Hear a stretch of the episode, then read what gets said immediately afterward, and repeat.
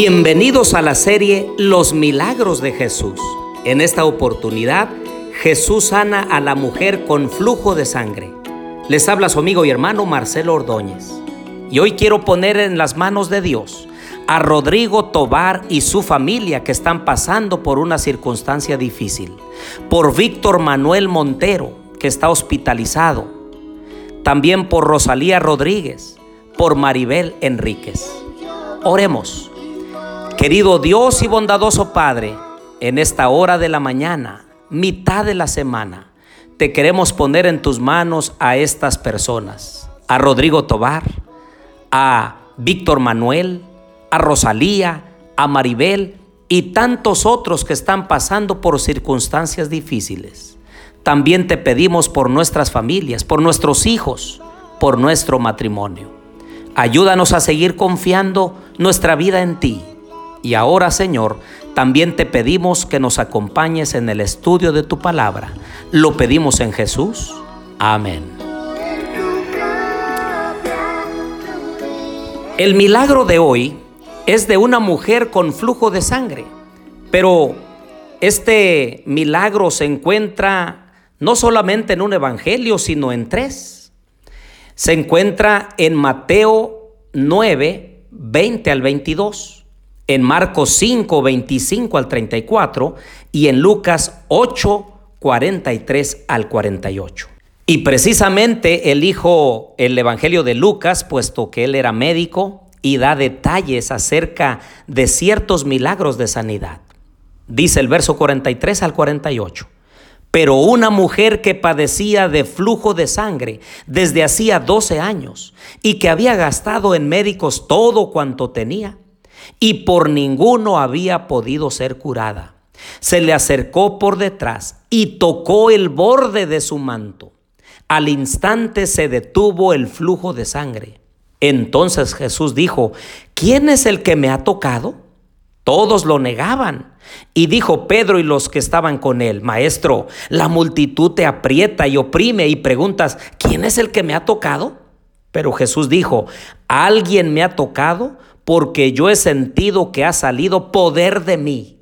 Entonces, cuando la mujer vio que había sido descubierta, vino temblando y postrándose a sus pies, le declaró delante de todo el pueblo por qué causa lo había tocado y cómo al instante había sido sanada.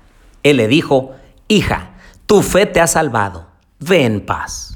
Estamos aquí ante otro milagro de Jesús a una mujer. Y es que para el Señor la mujer es muy importante. Querida amiga y hermana que escuchas este podcast, quiero decirte que para Dios eres muy importante. El Señor te mira, te ve, está al pendiente de tu vida, sabe de las tristezas que a veces pasas, de, de los desafíos, de las complicaciones. Nosotros también debiéramos seguir el ejemplo de Jesús, tratando con bondad, con aprecio, con valor, con dignidad a cada mujer con la cual nosotros tenemos contacto. Y esta pobre mujer no era una mujer normal, estaba enferma. 12 años había padecido de flujo de sangre, imagínense día tras día poniéndose trapos de inmundicia, vez tras vez tratando de buscar a los mejores médicos. Y aunque había sido rica en bienes materiales, ahora, después de haber visitado a todos los médicos de la época, había gastado toda su fortuna sin nada de resultados. Y queridos amigos y hermanos, cuando todo falla, cuando todo fracasa, ahora la mujer va en busca de Jesús. Pero ahora noten una cosa.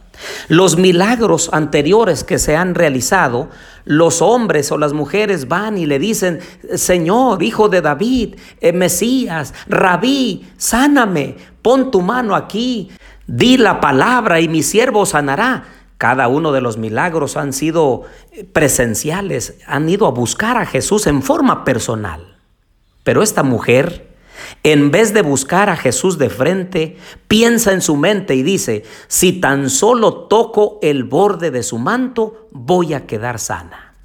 Queridos amigos y hermanos, hoy como en el antaño hay muchas personas que en vez de buscar a alguien o a la persona de Jesús, van a buscar el qué o los objetos. Hoy en día como la mujer, también hay muchos que van en búsqueda de sanidad en otros lugares o en cosas. Piensan que el agua bendita de la Virgen de Juquila, el objeto o la imagen de San Juditas Tadeo o la imagen de la Santa Muerte, o si tan solo me toca el aceite de la unción, o el manto sagrado, o la rosa bendecida. Ah, queridos amigos y hermanos, demasiada gente sigue buscando como esta mujer los qué, el objeto, y entonces Jesús, para dejar bien claro que no era el manto de Jesús, que no es un objeto el que sana, se para, se detiene y dice, alguien me ha tocado porque yo he sentido que ha salido poder de mí. De una vez por todas, Jesús deja claro que ningún objeto tiene poder. Ningún objeto en sí mismo tiene facultad para sanar. Así que Deja de pensar en una virgen, deja de pensar en un objeto o en algo que alguien bendijo o en agua o aceite o lo que sea que otra persona dice que tiene virtud de sanidad. No, el poder está en Dios, en Cristo Jesús. Una vez que la mujer entiende y dice, oh, no era el manto, era Jesús. Entonces temblando se echa a sus pies y le dice todo. Y él le dice, hija, tu fe en mí te ha salvado. Ve en paz. Ahora la mujer va a ir por el mundo, va a ir con sus amistades, va a ir con sus vecinos, con su familia, no diciendo, el manto de Jesús tiene poder, sino Jesús es el que tiene poder. Hoy, queridos amigos y hermanos, dejemos de buscar las cosas y busquemos a la persona salvación que es Cristo Jesús. ¿Y dónde encontramos a Cristo Jesús? Pues en su santa palabra. Abrámosla todos los días. Busquemos su mensaje de salvación. Busquemos a Jesús a través de las oraciones. Busquemos al Señor mientras puede ser hallado. Y Él se dejará hallar por nosotros. Que Dios nos bendiga en este día. Que Dios nos dé su toque sanador en lo que cada uno necesita. Oremos. Querido Dios y bondadoso Padre, aquí estamos un grupo de tus hijos.